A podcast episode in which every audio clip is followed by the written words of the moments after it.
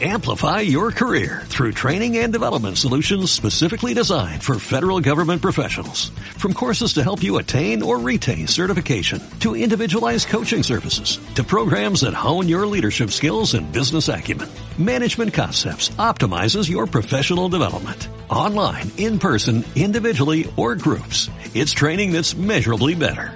Learn more at managementconcepts.com. That's managementconcepts.com.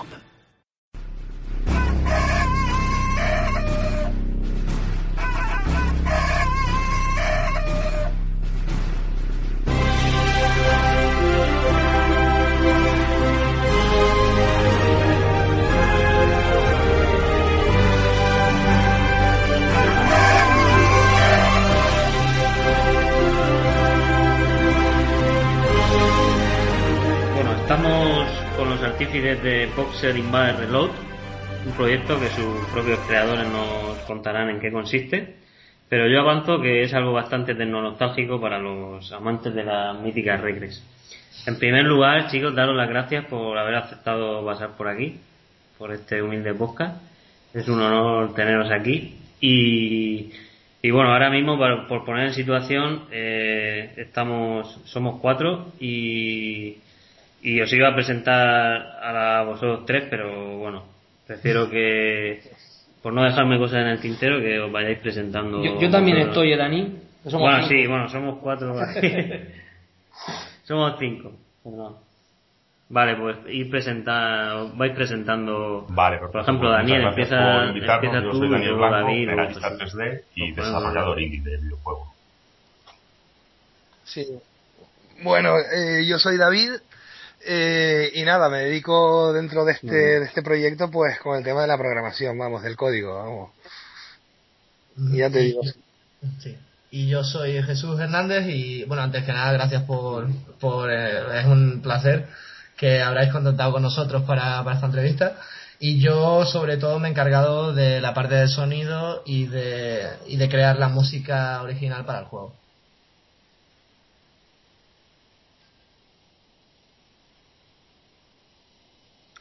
Muy bien. Eh, vale, pues yo lo he citado antes, Boxer Invader Reload.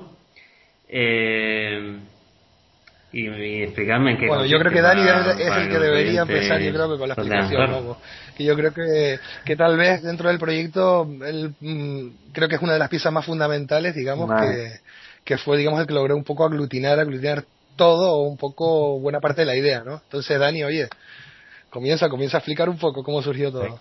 Pues o- yo, pues eh, Voxel Invaders Reload es un retro game eh, en el que hemos Vale. intentado recrear el mundo del clásico Space Invaders hecho en 3D. Era el objetivo principal. Jugamos un poco con la idea de pasar los píxeles Ujú. al voxel, con un sentido nostálgico también, ya que hoy en día con toda la tecnología 3D, pues el voxel sigue siendo una cosa un poco como del pasado también. Es un juego para distintas plataformas, para plataforma Windows, Mac, para dispositivos móviles también, para Android, y está eh, en desarrollo eh, otras versiones, eh, sobre todo tenemos muchas ganas puestas en la versión con realidad virtual, orientada a los dispositivos de realidad virtual tipo Oculus y sobre todo los tipo Google Hardware.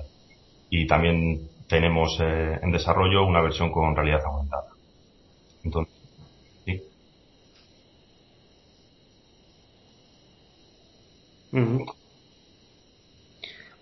Ajá, y bueno, ¿se te ocurre a ti o eres tú, Dani, el, el artífice de hacerlo? Hombre, ¿O realmente- estáis los tres reunidos Real- y decís, realmente, vamos a hacer esto? eh, ¿O cómo- bueno, todo surge yo creo que, que con el encuentro, bueno, realmente todos nos conocíamos yo creo que, vamos, de hace bastantes años, ¿no?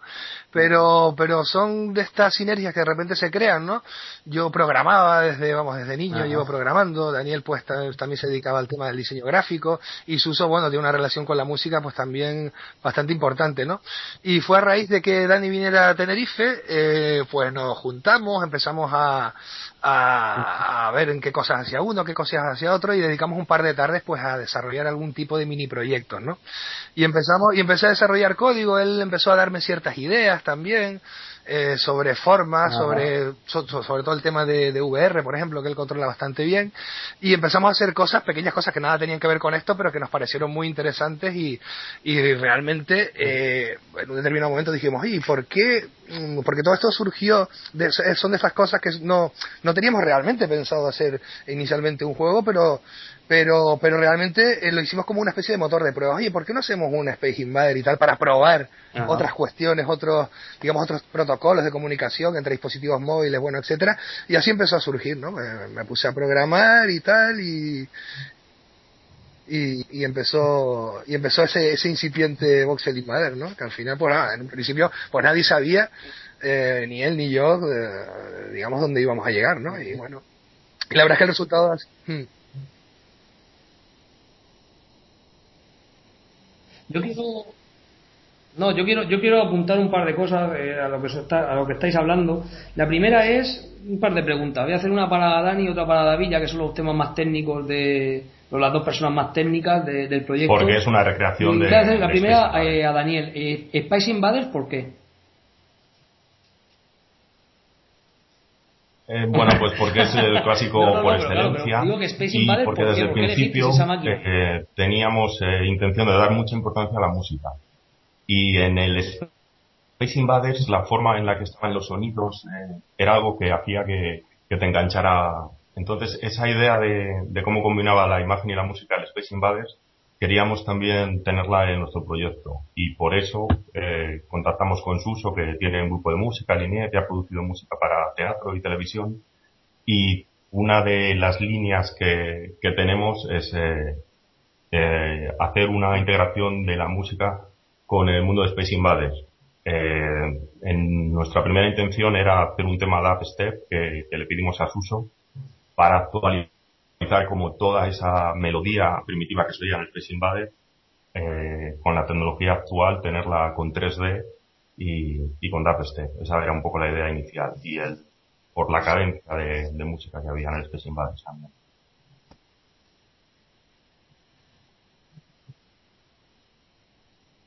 Y Jesús, cuando se pone en contacto contigo y te dice eh, Space Invader, el juego, la música, ¿a qué te suena todo eso? ¿Tienes experiencia antes los videojuegos? Que me ofrezcan hacer una música original para Space Invader, pues yo genial.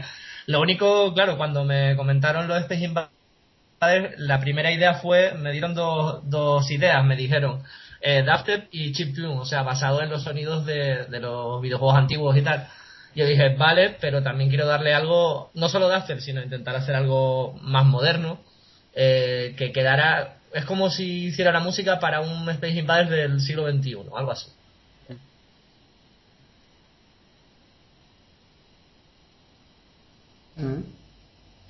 Y bueno, y ahora ya para que nuestros oyentes un poco se pongan en situación, porque ha habido un poco de mezcla en las respuestas de David y Daniel, yo quiero que David nos aclare eh, habéis hablado de Oculus Rift, habéis hablado de Google Glass, supongo que las HoloLens también las tendréis por ahí en vista, dispositivos. Realidad aumentada, realidad virtual son dos cosas distintas. Me gustaría un poco que explicáis a los oyentes la diferencia que hay entre realidad aumentada y realidad virtual, por si a día de hoy hay alguien que no lo sabe, y hacia dónde pensáis encaminar vuestro juego, más a la realidad virtual, eh, más a la realidad pues, aumentada. Eh, la realidad virtual, la diferencia principal entre la realidad aumentada y la realidad virtual sería que la realidad virtual sustituye toda la percepción del jugador, recrea un mundo 3D eh, y el jugador tiene la sensación de estar dentro de un entorno completamente recreado, que, suele ser pues un entorno fantástico o puede ser un edificio, el mundo de un videojuego, etcétera. La realidad aumentada combina imagen del mundo real captada a través de una cámara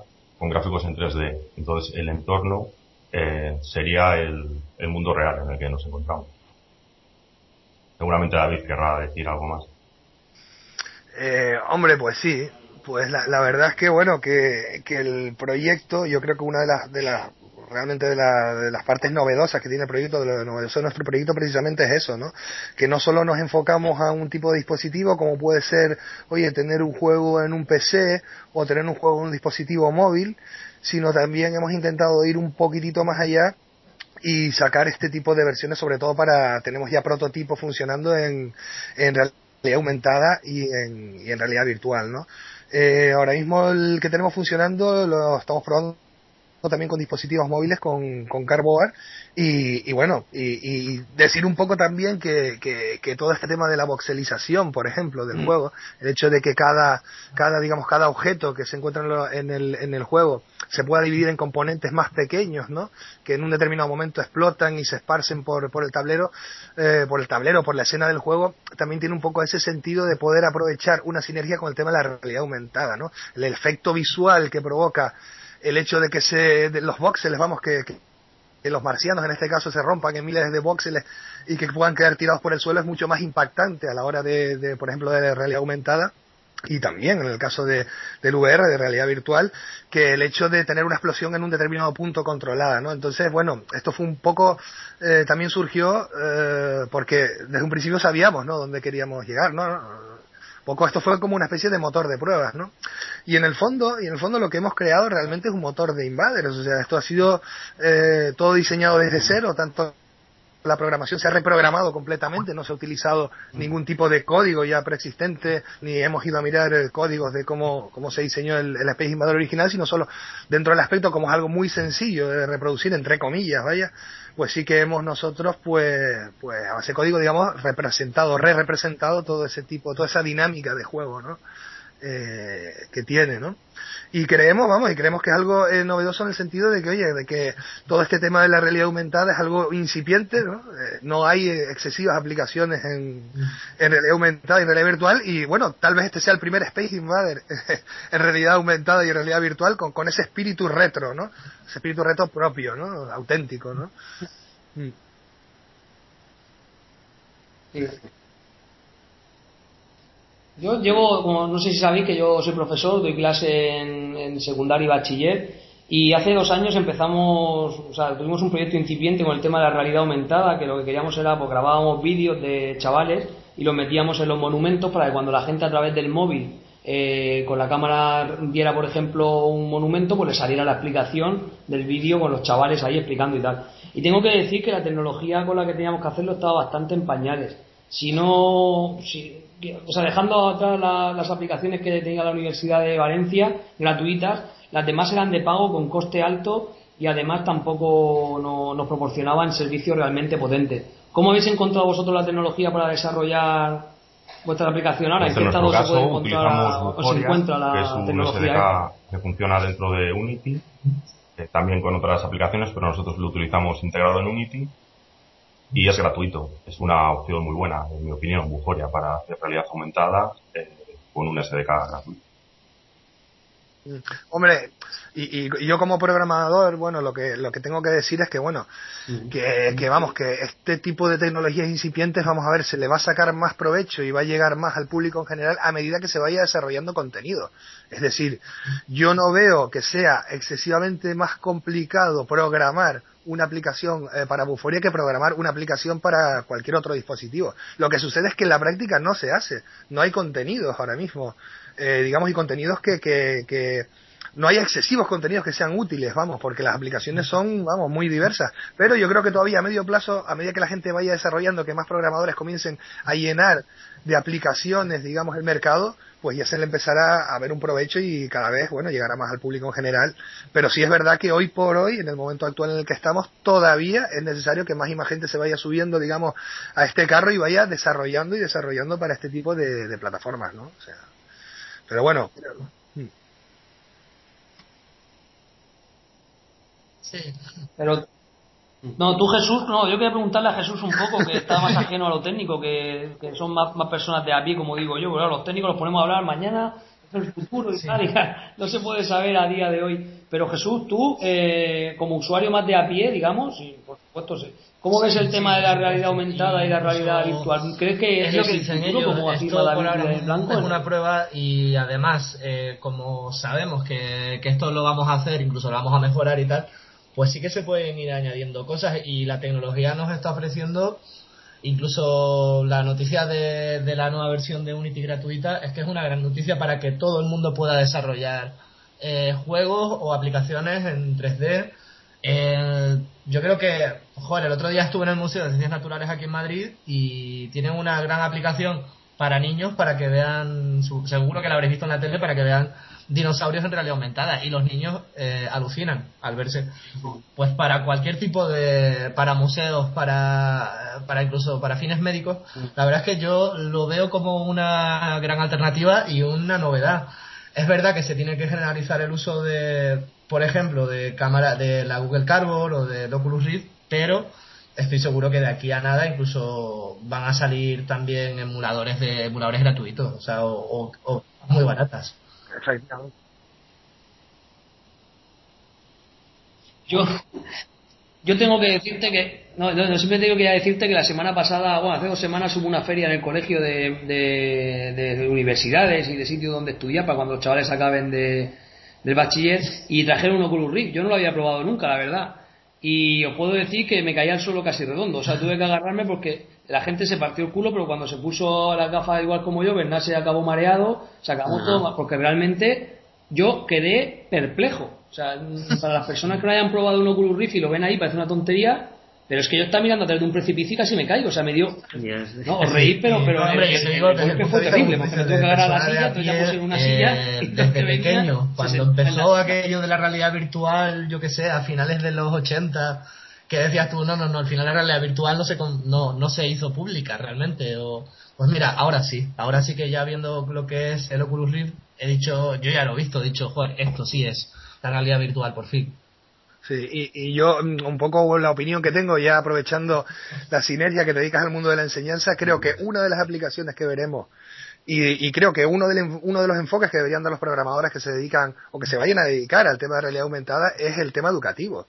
Es decir, yo estoy seguro de que en pocos años muchos libros, muchos de los libros de texto, sobre todo de temas de ciencia, pero bueno, ya me imagino, pero vamos, vamos a pensar un poco en, el aspecto científico, van a tener target dentro de sus páginas donde un chaval con una aplicación, eh, pues un ejemplo de movimiento, por ejemplo, de un resorte, oye, pues lo verá, lo verá allí, encima del libro, moviéndose, podrá modificar la constante del resorte, podrá ponerle un peso mayor, o sea, eh, digamos que el avance que puede dar eh, educativo a un chaval, el hecho de, eh,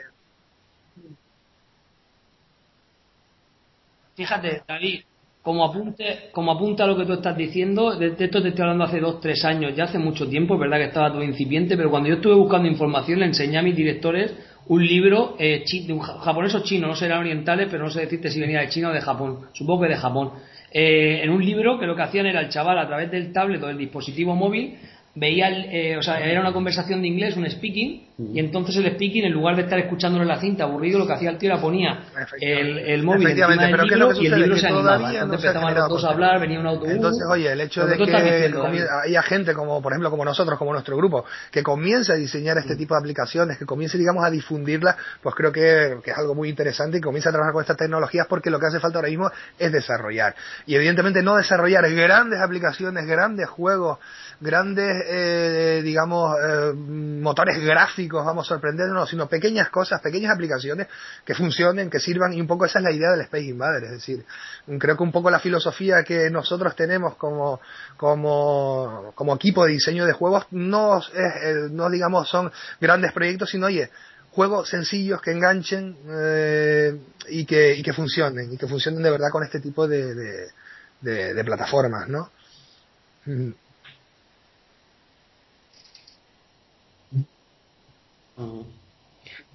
Vale, y, y bueno, en un proyecto como este, ¿cómo, cómo lo sincronizáis? Eh, primero hace Daniel el diseño. Bueno, yo creo que Dani, Dani, podría, que Dani podría hablar un poquito más de ese tema. Si quieres, Dani, date una pincelada ¿no? de, de, todo esto, ¿no? Pues el sistema que utilizamos nosotros, que lo hacemos de forma demasiado caótica, como me imagino que es la forma ortodoxa de hacerlo, eh, sería, eh, lo hacemos de forma muy, remezclada, pero nos gustaría hacer primero que David programara y después que, Jesús hiciera el sonido y yo hiciera el 3D. Yo creo que el orden correcto es primero programar y después eh, sustituir eh, los, eh, los objetos sencillos por lo que van a ser los gráficos finales y el, y el audio final.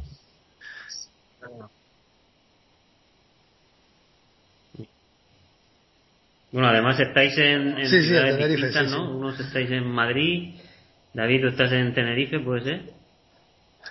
Hombre, no hay impedimento. Vamos a ver, utilizamos, utilizamos algunas plataformas, ¿no? Eh, eh, online, en red, ¿no? Tipo Trello, etcétera, donde nos organizamos un poco la información. Lo de lo caótico de Dani, que dice Dani, es tan caótico, yo creo que es porque tenemos tantos frentes abiertos, tantas líneas abiertas, que de verdad que cuando a veces no, no sabes, digamos, por dónde, por dónde empezar o por dónde seguir, ¿no? Pero sí, hmm, el orden, el orden correcto es el que acaba de decir Daniel. Oye, primero se programa, al principio estos son puntos en el espacio, cajitas vacías que se empiezan a mover y que el diseñador gráfico realmente llena, ¿no? Y le da contenido y luego ya Suso pues genera todos los gráficos también que, que digamos que todos los gráficos, todos los sonidos, vaya, que reintegramos y que ya le da, vamos, le da sentido, ¿no?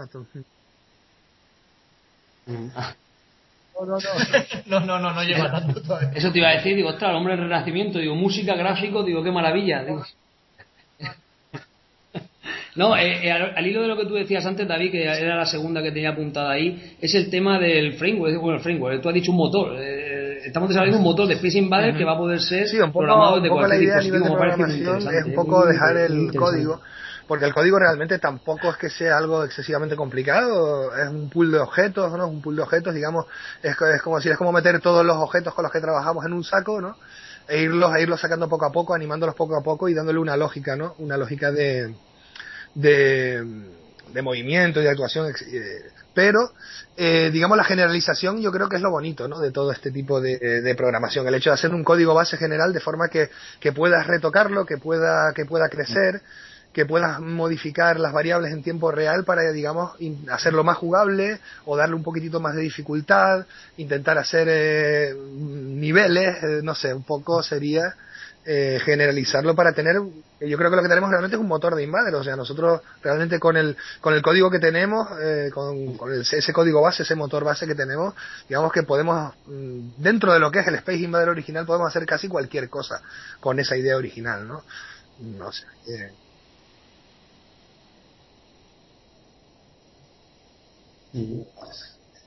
Sí. Eh, bueno, un proyecto de este tipo que tenéis que ir adaptando y tal. Mm, imagino que hablar de, cuando se termina no podemos no podemos decirlo, pero cuánto cuánto duraría lo que es por presentarlo en, el ordenador, o sea, darlo por acabado para presentarlo. Pues en este momento, eh, la versión para algún evento retro y tal está prácticamente a punto, pendiente de corregir algunos bugs, pero está casi casi ya a punto. Que lo que tenemos online en, en la web es el primer nivel de lo que va a ser esta versión de la que me refiero ahora. La versión AR, que tiene relación con la que llevamos al Foro de Innovación Tecnológica de Tenerife, está también ya a punto de que la podamos colgar para que pueda jugar la gente y la que está más lejos es la versión VR, pero también está bastante avanzado el desarrollo. Pero prácticamente la versión PC, la versión Android y la versión AR están ya muy muy cerquita del final.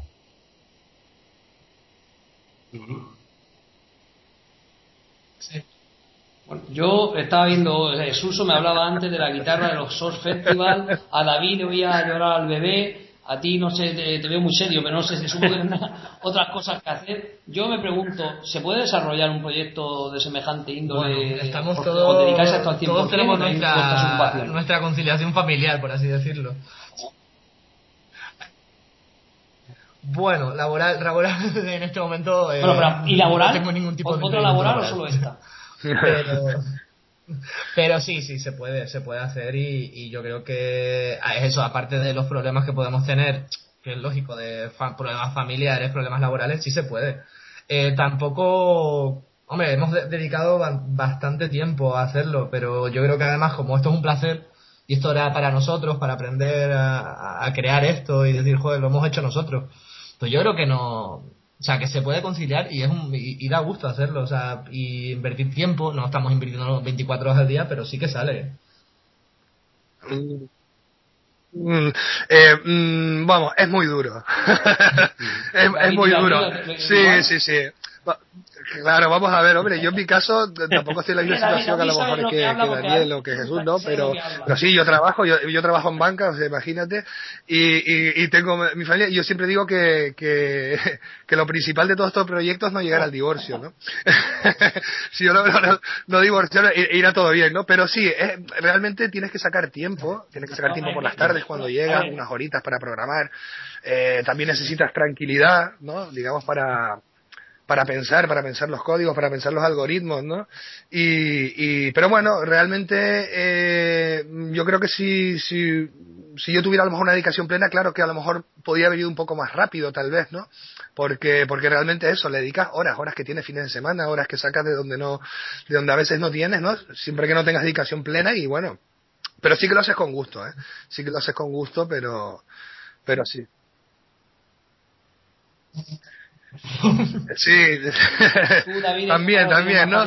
Y, y también, hombre, la playita ayuda a veces también para pensar en ciertas cosas, ¿no? O sea, pero bueno, pero, pero la verdad que sí, hombre, se hace con gusto, eso sí lo digo, se hace con gusto y, y no, no, no, trabajo como empleado de banca, no, no, no, no tiene nada, claro, claro, no tiene nada que ver con, programando para banco con, o trabajas con como todo este tema, ¿no? Pero siempre la programación es algo que desde No, niño, claro. desde niño he hecho, ¿no? Y, y, y la verdad que vamos, que muy bien. Y, y tiene todo este tema de que, de que muchas veces comienzas a hacer castillos de naipes en tu mente, ¿no? Y alguien te dice, oye, alcánzame aquello. Pues es como un castillo de naipes que se derrumba, ¿no? y que tienes que de nuevo que volver a ir empatando esos hilos y de nuevo volver a repensar todo, ¿no? Y, pero, pero muy bien, muy bien. La verdad que, que no me quejo, vamos.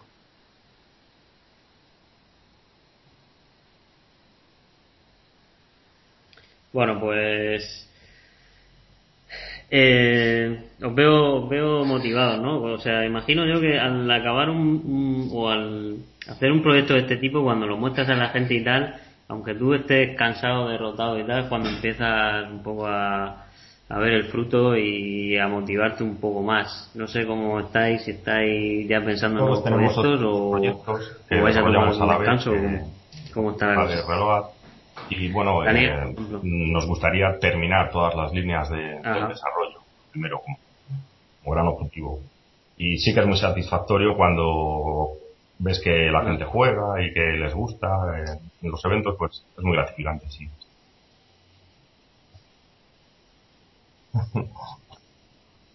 Porque has dicho que solo, solo teníais un nivel, ¿no? Yo me eché unas partidas la otra Sí, noche sí, y, y, eh, No es tan fácil. y, y Sí, me, y me pues marcianos y ya, ya impresionado. Eh, Entonces, el- el- muchas gracias por el,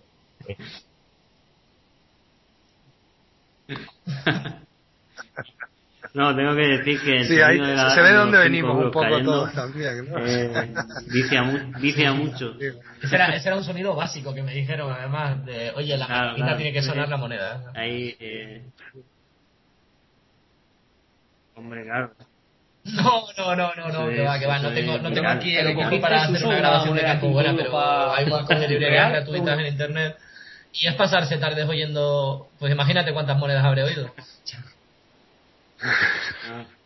bueno, Pero sí, pero, pero, pero sí que tenemos algunas cositas en mente. Evidentemente, cuando desarrollas algo así, siempre van surgiendo nuevas ideas y tal. Y bueno, y yo creo que cuando terminemos, cuando acabemos esto, pues alguna otra, alguna cosa surgirá, alguna cosa hay por ahí también, que no vamos a avanzar, pero bueno. Sí, bueno, hay una, hay una cosa que sí que puede, no, no creo que sea a lo que se refiere David, pero que sí que tiene que ver también con mi parte, que es una versión, pues ya no sé ni 3.0, 4.0, que esto ya es, eh, está todavía en pañales, todavía no lo hemos, no lo hemos desarrollado, pero es eh, pues una especie de, de partida de Space Invaders Reload, como siempre, pero que dependiendo de lo que haga el jugador, eh, si dispara, si, si mata a un invader, pues va a ser una especie de sesión de DJ. O sea, es con la música que he hecho yo más o menos, pero realmente estás lanzando loops y estás haciendo música en el momento. O sea, es algo un poco más complicado, pero puede estar chulo.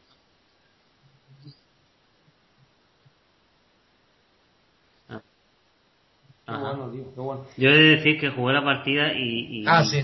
y cuando descubrí lo de las vistas, porque es que no, no lo leí, que cambiabas de vista con el espacio. Sí. Sí, sí, y, y es alucinante, macho. O sea, cambiar mucho. la vista, o sea, pasé un buen rato y la vista la vista que es como la personal, ya que tú eres la nave, que ves como sale, eso es alucinante. Pero tú imagínate, imagínate Daniel, David o Jesús, Uso, tú imagínate esa comida familiar con la suegra, ¿eh? Tú te llevas ahí la gafa. Sí, sí, no, de, muchas ideas, porque eso tiene que ser espectacular. sí. Sí.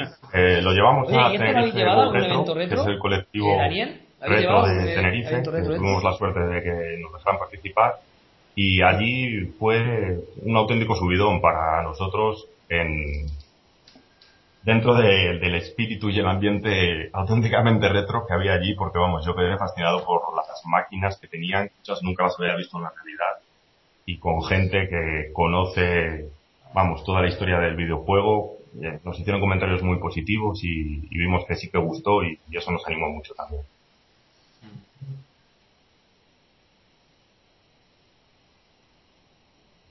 Qué chulo. Bueno, eh, a ver, nosotros siempre hacemos las mismas preguntas a los invitados, pero esta vez yo le he dado la vuelta, he empezado por el proyecto. Pero bueno, esto es un podcast y, yo voy a preguntar si vosotros oíais podcast o, y si conocíais el nuestro, que todos los invitados nos dicen que no. O sea que ya Espero vuestra respuesta, pero bueno, escucháis Yo escucho muy pocos podcasts, la verdad es que no conocía el vuestro, lo siento, aunque estos días he estado escuchando. Y aunque bueno, no, mi opinión en este sentido, soy eh, un oyente muy pobre de podcast. Hombre, yo he escuchado, pero tampoco, pero es verdad que no conocía el vuestro hasta hasta que me lo comentasteis. Y, y sí, sí que sí que he estado escuchando y, y la verdad es que es un sistema nuevo para gente como nosotros que empezó oyendo radio toda la vida y tal, pues sí que es distinto. Y, totalmente a favor, ¿eh? Pues sobre todo de música, la verdad, por lo que me toca. ¿Y qué podcast os escuchas, Uso? ¿Cuáles escuchabas normalmente? Eh, sí, sí, no, pero no de economía ni de nada parecido. ¿Y, David, ¿tú la verdad que sí, hombre, eh, escucho podcast, pero es curioso porque eh, cada uno, hombre, cada uno tiene su idea. Yo utilizo los podcasts sobre todo para escuchar otro tipo de cuestiones totalmente distintas. Sobre todo escucho podcasts de historia, biografías de determinadas personas, de no sé si me entiendo. O sea, un poco intento suplir, suplir ese déficit que tenemos a veces los técnicos de otras cosas con el tema de podcast. No, no conocía el vuestro. El, eh, pero, pero bueno, ya te digo que bueno, que bueno, ahora claro. bueno. eso está bien, porque siempre decimos que cuando no nos escuchan, siempre los entrevistados ganamos tres. En este caso hemos ganado, fíjate, un ataque tres oyentes nuevos. Quieran que no, está, está bastante bien. Y bueno, nosotros aquí, bueno, mi compañero Daniel acuñó el término de tecnonostalgia. No sé qué os evoca ese término, uso David, Daniel. Para mí la, no sé qué os, evoca, qué os evoca a vosotros la palabra tecnonostalgia. Todo eso, pues desde el Spectrum, creo que mi padre compró un PC cuando en, CGA, cuando tenía yo 11 años. Sí que llevo jugando toda la vida. Llevo, me compraba todas las micromanías todas las semanas. O sea, incluso me bajo todavía los, los PDFs de las micromanías antiguas para echarles un vistazo. O sea. Hombre, yo, pues, la verdad es que el término tecnonostalgia, mm, yo creo que es un, vamos, un fenómeno sociológico. Vamos a ver. Eh, yo sí, para ir, para concretar y un poco definirlo, yo creo que eh, los auténticos tecnonostálgicos son aquellos que eh, vivieron, pues la generación que vivió en los años 80 eh, su infancia. Claro, claro. Es decir, yo te digo, a un chaval ahora mismo de 8 años o de 10 años eh, que comience, digamos, a, a, a jugar o a, o a, ver aplicaciones puede ser un tecnonostálgico no lo sé, es una pregunta que lanzo. Mi opinión es que yo creo que no. Yo creo que el auténtico, el auténtico tecnonostálgico es el que vivió de la, en, su infancia, digamos, estos, todas estas incipientes aplicaciones, que claro, que con el paso del tiempo, pues, pues bueno, pues te evocan, pues, eh, vamos, momentos, momentos del pasado que realmente, que realmente, pues, pues, oye, ¿qué te puedo decir? Yo en mi caso era un fanático, por ejemplo, de las aventuras gráficas, vamos. Eh, y, y, bueno, y de los, y yo jugué al Space Invader en su momento, ¿no? En los años 80, no sé, puedo evocar yo que sé juegos como por ejemplo Snippets, ¿no? Un juego que no es muy, no es muy conocido, del año 83, que no tenía nada de motor gráfico, fue uno de los primeros juegos multiplayer que salieron, ¿no? Que después Gauntlet, el Gauntlet se inspiró en ese, en ese tipo de juegos, por ejemplo, y realmente creo que es un fenómeno que está surgiendo ahora con nuestra generación, claro. Sí, sí, además nosotros que hemos vivido la... que creo que creo que ya no quedan, no siquiera quedaron tres o cuatro, o las habrán cambiado las salas recreativas de toda la vida. Como tú dices, las de, las de meter los cinco duros y que salga el juego. Pues eso, eh, eh, sí, o sea, es verdad, la gente de 18 años, 16, aparte de que le pones un juego como el Camelot Warriors y no va a entender que está viendo en la pantalla, porque es, imposible que lo entienda, eh, aparte, lo sorprendente es eso, que sí que hay gente joven que está haciendo, creando juegos nuevos con las plataformas antiguas, que es lo sorprendente.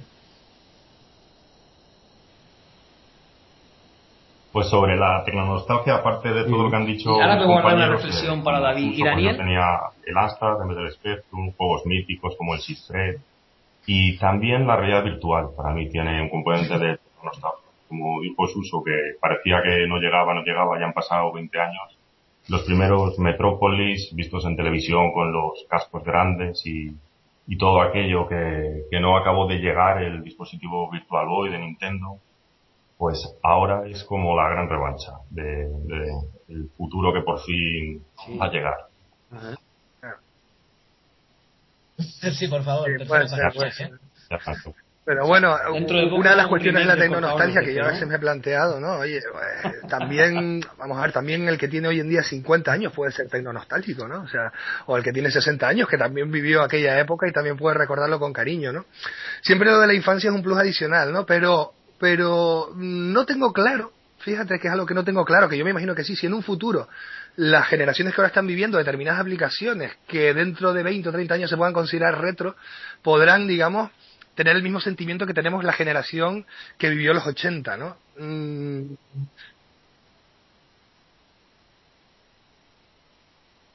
Pues yo quería, el comentario que tenía guardado para ti eh, va en esa línea, precisamente. Digo que no subestime nunca las nuevas juventudes porque los que se me fueron de segundo bachiller hace tres años, que están en tercero de medicina, grandísimos cerebros y grandes médicos que van a llegar a ser. El otro día, sin ir más lejos, me los encontré por aquí por Orihuela y me dijo uno de ellos que estaba buscando un amigo de Charizard, porque su infancia eran los Pokémon y él le encantaría poder tener los Pokémon. ojito, ojito que la tecnonostalgia de estos jóvenes estudiantes de medicina son los Pokémon. Yo lo dejo ahí. Fíjate si van a tener tecnología, ten por seguro que siempre. Todo lo que te evoque a tu. Y tecno, por supuesto, el que haya vivido, vivimos en una era tecnológica. Entonces, cuando la, no sé si no soy capaz de, saber aquí si va a ser el futuro o no, eh, la realidad aumentada. Yo sé que vosotros habéis apostado por eso, yo, yo lo respeto, pero no, no, no, yo no soy el que diga que, que estoy al 100% de acuerdo con vosotros porque ya se ha pegado bastantes patacazos. Supongo que, que aprenderá ¿no? de, de, toda la, la, evolución que ha habido, la realidad aumentada y la realidad virtual. Pero sí que tengo claro que sea lo que sea, que no va a ser lo de ahora, que domine la tecnología videojueguil o, familiar dentro de 20 años, sí que se acordarán, por supuesto. Yo pienso que nunca es lo mismo, ¿no? Yo creo que en el futuro, bueno, los sociólogos ya darán buena cuenta, ¿no? De cómo va evolucionando todo esto, pero sí es verdad que, que creo que mm, hay matices, hay matices a lo mejor de un terno nostálgico, por ejemplo, de una aventura gráfica conversacional, por ejemplo, que de juegos más desarrollados. Creo que puede haber matices, ¿no? Que ya los sociólogos ya investigarán y darán buena cuenta de ellos, ¿no? Mm. Además, además yo creo que estos niños de ahora es que nacen con la tecnología. A nosotros, por ejemplo, a mí me pilló ya nos pillaba de joven con 10 años, 12 años que, em, empezaba el Spectrum, el Astran y, no teníamos ni idea de qué era eso y nos impresionaba. Pero ahora cualquier, incluso no sé si habéis visto los bebés ya que en, las revistas ya hacen como que pasan páginas con el iPad, o sea, ellos realmente es que ayer me decía un compañero que, su, que la hija de su hija pues tendría el pulgar tendría el pulgar más largo, porque como los iPhones ya los teléfonos lo hacen tan grandes que tienes que estirar el pulgar, esa será un poco la evolución de la especie. Tendremos los dedos como ET. Sí. Bueno, el caso es que tenéis vosotros conserváis eh, algo de, de, nostalgia. En casa sé que tengo cintas de, de, ¿Coleccionáis? El Spectrum se me rompió. Sí que tengo. Nada, ahora sigo jugando con emuladores y con mame. formato digital, Micromanías, como decías, y, algún O sea, soy de... Dime, dime, dime, En, en, mi caso, ninguna de mis máquinas ah. logró sobrevivir a aquel periodo. ¿Y tú, Todas... Sí, sí, todas acabaron. A tu madre. A tu, A, a tu madre. Que la mía los, yo los tiraba todas. De todas maneras, fíjate que los tres, sí, pero al menos, al menos los tres eh, habéis eliminado ya, ya, o sea, ¿os gustó mucho? ¿Os cae alguna lágrima de vez en cuando con la tecnología? O sea, con la, perdón, con la tecnología, con la, con la revista de tecnología de la época, No. pero en ningún momento os habéis planteado coleccionar y recuperar yo la verdad es que me enfoco un poquitito más hacia el software, ¿no? Como, como, como programador y tal, pero y siempre uno intenta, pues, sí, utilizar el código, pero no, no en, en un principio tampoco me he planteado lo que es el, el coleccionar, no ese tipo de máquinas, pero vamos, que, pero que cuando, cuando vamos a algún lado, por ejemplo, con Tenerife Go Retro, con algún otro colectivo o con gente que las tiene, vamos, mm, alucinamos, ¿no? Alucinamos y sí, sí, sí se nos conmueve algo dentro, ¿no? Claro.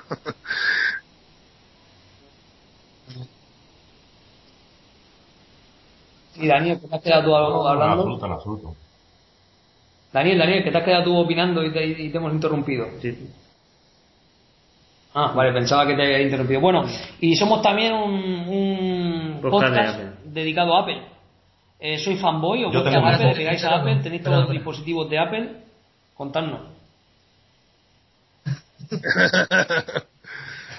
Eh, Jesús, Sí, empieza primero el, es que no soy- el que odia a No Apple. soy muy de Apple, que obviamente he Jesús, trabajado con ellos, incluso eh, me gusta lo que lo que tiene Apple, lo que me ofrece a mí incluso para trabajar en diseño gráfico, a nivel de creación y producción de música, pero no no sé, siempre he estado acostumbrado sobre todo al a PC y realmente, no sé, siempre he trabajado en esa onda. Así que es verdad que, que a nivel laboral sí que he probado el Mac y funciona también perfectamente. O sea, no tengo ningún problema con la gente que le encanta Mac y con la gente que realmente es eso, es fan de Mac. O sea, me parece muy bien. Eh, hombre, yo no, yo no, no, so- no soy usuario de Apple, ¿no? También es un poco porque, oye, pues uno viene también encaminado desde, desde que empezó con todo este tema y, y, bueno, siempre uno- aquí en Europa pues IBM era un poco el que tenía la batuta en su momento, ¿no? También para el tema de, de programación, pues hombre, da un poco igual, entre comillas, qué plataforma utilices porque al final generar código, oye, pues lo genera, lo generas, vamos, casi que, que con cualquier... eh, con cualquier plataforma, no, o sea, no, no, ni una u otra. Hombre, sí, sí que decir que tengo un poco de debilidad por el, por el software libre, ¿no? En ese sentido, oye, pues siempre procuro trabajar pues con Linux, con Java, con cosas un poco así de código abierto, aunque digamos que puede haber comunidades que, que contribuyan que contribuyan, digamos, a, a que los proyectos pues lleguen más allá y, y crezcan, ¿no? Pero, pero en mi caso no, la verdad es que no, no, no soy usuario de, de Apple. Yo soy usuario de, de Apple, aunque entiendo las ventajas que Y tiene tú, Daniel, el la última Mac para esperanza. muchas tareas. Eh, algún día quizás, eh, pues, eh, quizás me compre un Mac Mini en un futuro lejano, pero en este momento no, no soy usuario de Apple. Eh, solo un iPod para escuchar música. eh, Ni móvil, ni iPad, ni nada. Bueno. ¿Os gustan los relojes para compraros el Apple Watch? No, pero me ha sorprendido, me ha sorprendido mucho viendo Llama la atención. Si no tienen iPhone, ¿para qué quieren Watch, el Watch? Que es que, lo comentaba con, con Dani el otro día, es que es sorprendente, realmente Apple ha entrado ya en, en el mercado del lujo. O sea, es que ya estás ofreciendo un producto que si antes los productos de Apple eh, se caracterizaban por un diseño de lujo, ahora es que es un producto directamente de lujo. Ah, a- a- Apple, Apple lo que tiene, lo que yo noto, lo que yo noto de Apple me da un poco de miedo, ¿no? Me da un poco de miedo porque todo el mundo que, que oigo que va con Apple después no vuelve, ¿no? parece, parece que hay un punto de no retorno ahí, ¿no? Hay mucha gente que, que desde que prueba Apple mm, parece que, no sé, no sé, no sé, da un poco de miedo. Estas cosas en la vida dicen que si pruebas no vuelves, ¿no? No sé, entonces, oye, hay, hay, que, hay que ser cauteloso, ¿no? Pero bueno, pero ahí está el dato, ¿no? O sea, algo tendrá, algo tendrá, ¿no?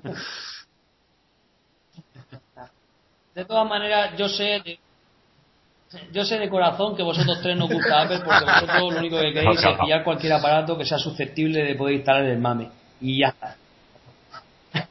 Porque yo fíjate que siempre digo lo mismo, Sí, sí, sí, decía siempre Ignacio volvemos de a lo Fase de- Uno, de toda la que si es que al final tenemos una PlayStation 4 ¿para qué? Para instalarle el mame. Si es que por eso te digo que al final nos hemos dado cuenta de que las máquinas son nuestra diversión.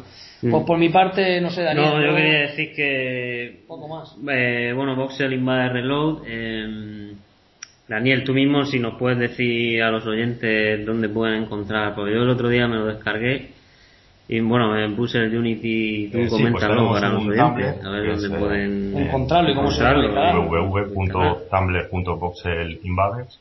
Donde vamos poniendo todos los avances de- del, desarrollo en las distintas líneas. Ajá. El Tumblr de Voxel Invaders sería. Ajá. Vale, pues yo lo, nosotros lo ponemos en, en las notas del episodio aquí en en iVoox y en nuestra web para, para los oyentes. Yo simplemente voy a advertir que el sonido ese de los cinco duros vicia mucho, o sea que, que lo, que lo cojan con tiempo. Porque mi novia en el sofá me miraba como diciendo, este tío está muy colgado. Hasta que no me pase el nivel, eh, espero que saquéis más niveles porque llegué a unos 3.000 y pico puntos y, y, y espero que hagáis un, no sé, una, una tabla de récord y tal, a ver si...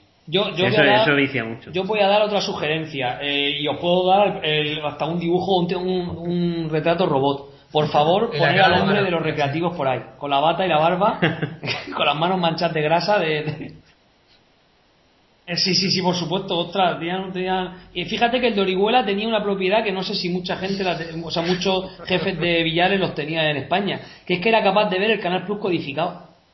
O sea, él se, ponía los partidos y, y- y el tío se ponía a ver los partidos con el, miraba las rayas, aquello no se me, no se me ha quitado a mí de la, de la memoria. Pues nada, en el blog de, de las notas del episodio, en nuestro blog de pensandocomopollos.com podréis encontrar todo lo referente a esta maravillosa obra de arte que por supuesto recomiendo desde aquí que juguéis. Yo no he llegado a tantos puntos como Daniel, también estuve menos tiempo porque yo dispongo de muy, muy poco tiempo para viciarme ahora hasta que no termine el máster y demás. Y nada, lo dicho, no sé si queréis aportar algo más, Jesús, David, Daniel, porque por mi parte, daros las Yo mil mi parte gracias agradeceros por que haber nos venido a tu mini podcast y el micrófono puesto para despediros. Y desde aquí, vamos, la firme promesa de que en, en breve os mandaremos la versión con niveles y subiremos la dificultad también en vista de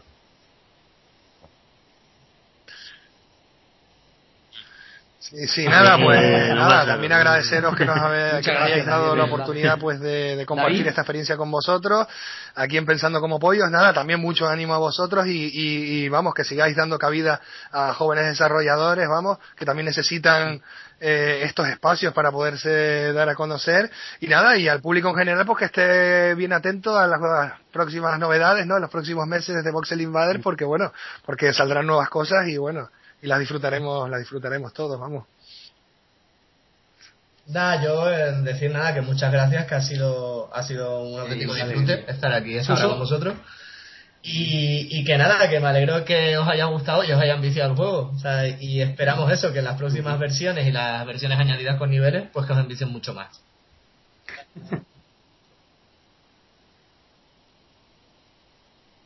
Bueno, Suso, he de decir que ahora dejamos a los oyentes con unos, ah, sí, unos, unos, de tus de tu obra musical, bueno, los, los, loops de, del videojuego, ¿vale? Para, para que vayan calentando. Un, abrazo. Calentando un montón.